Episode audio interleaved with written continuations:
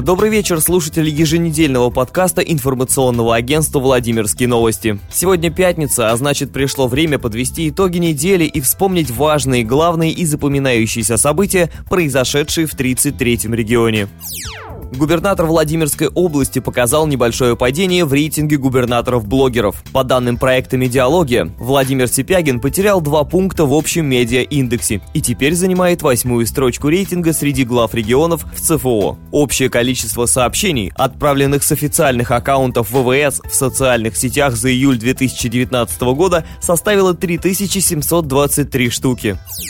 В 33-м регионе продолжается подготовка к единому дню голосования. Не все процедуры проходят гладко. Так, кандидат на кресло мэра Коврова Амангельды Куандыров подал в суд на конкурсную комиссию. Он попросил признать незаконным его отстранение от участия в конкурсе на должность главы города. В обосновании административных исковых требований указано, что решением конкурсной комиссии по отбору кандидатур на должность главы города Коврова Владимирской области от 30 июля 2019 года номер 5 Амангельды Ангельды Куандырову было отказано в допуске к участию во втором этапе конкурса. Причиной отказа послужило отсутствие необходимого стажа работы на руководящих должностях муниципальной или государственной службы. Куандыров считает, что оспариваемое решение нарушает его конституционные права быть избранным в органы государственной власти и органы местного самоуправления и на равный доступ к государственной службе.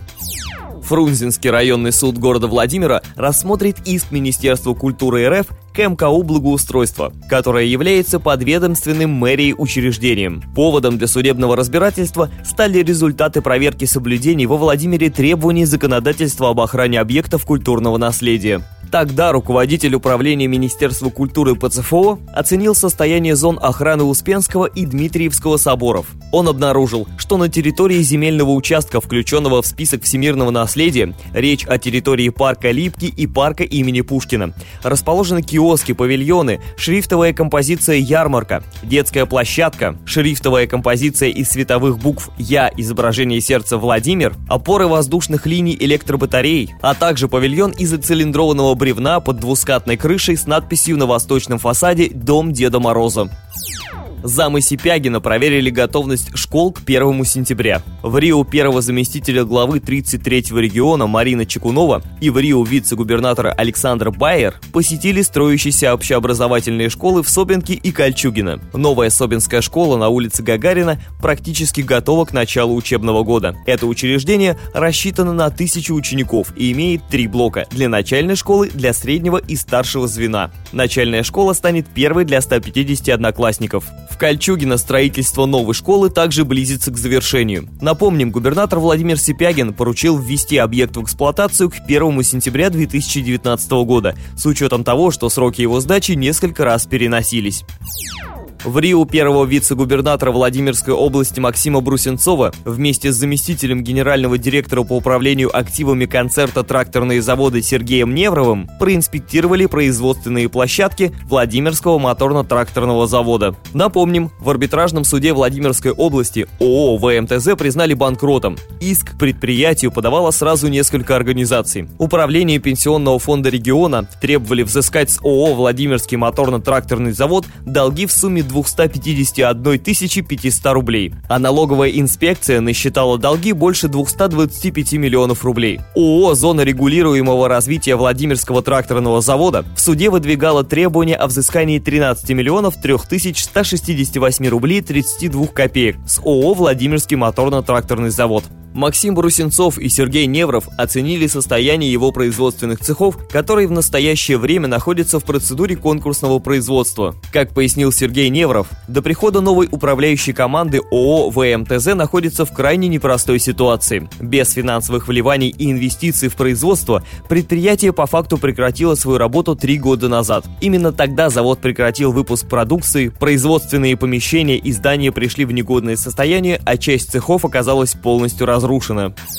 Владимирский депутат Шевченко извинился перед Кадыровым. Политик разместил в своем инстаграм видео, в котором говорит, что допустил резкость в адрес главы Чеченской Республики. Максим Шевченко напомнил, что неправильно выразился во время дискуссии о личности имама Шамиля, начатой Рамзаном Кадыровым. Страсти кипят, тема очень острая и важная. Я допустил резкость в своем стриме на YouTube, сказав, что Рамзан Кадыров дал заднего. Это, конечно же, неправильные в цивилизованном споре слова, обидные для мужчины и кавказца месяца. Тогда же я уверен, и в этом меня заверил Магомед Даудов, что Руслану Курбанову в Грозном ничего не угрожает во время дискуссии с Рамзаном Кадыровым о личности имама Шамиля. Во всем остальном я остаюсь при своем мнении, написал Шевченко.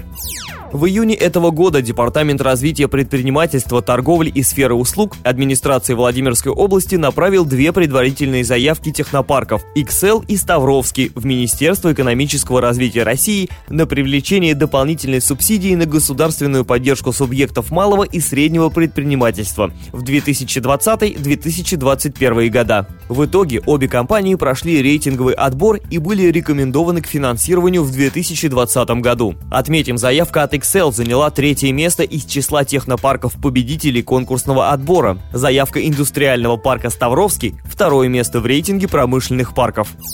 У Белого дома сделали закладку сквера 75-летия 33-го региона. Точкой отсчета современной истории Владимирской области стало 14 августа 1944 года. В этот день вышел указ Президиума Верховного Совета СССР об образовании региона. Именно эти 75 лет ознаменовали принципиально новый переломный этап в его развитии. Глава региона Владимир Сипягин вместе с почетными гостями мероприятия торжественно открыли закладной камень в месте, где будет разбит новый сквер. Прямо под табличкой на камне заложили капсулу времени с посланием к потомкам, которую планируют вскрыть не ранее 2039 года. В настоящее время по поручению губернатора прорабатывается архитектурно-планировочный проект благоустройства сквера. Уже известно, что в этом месте появятся новые арт-объекты. Средства на эти цели будут предусмотрены в региональном бюджете на следующий год. На этом наш подкаст завершен. Остальные новости ждут вас, как всегда, на страницах vladimirnews.ru. Всего вам доброго и берегите себя.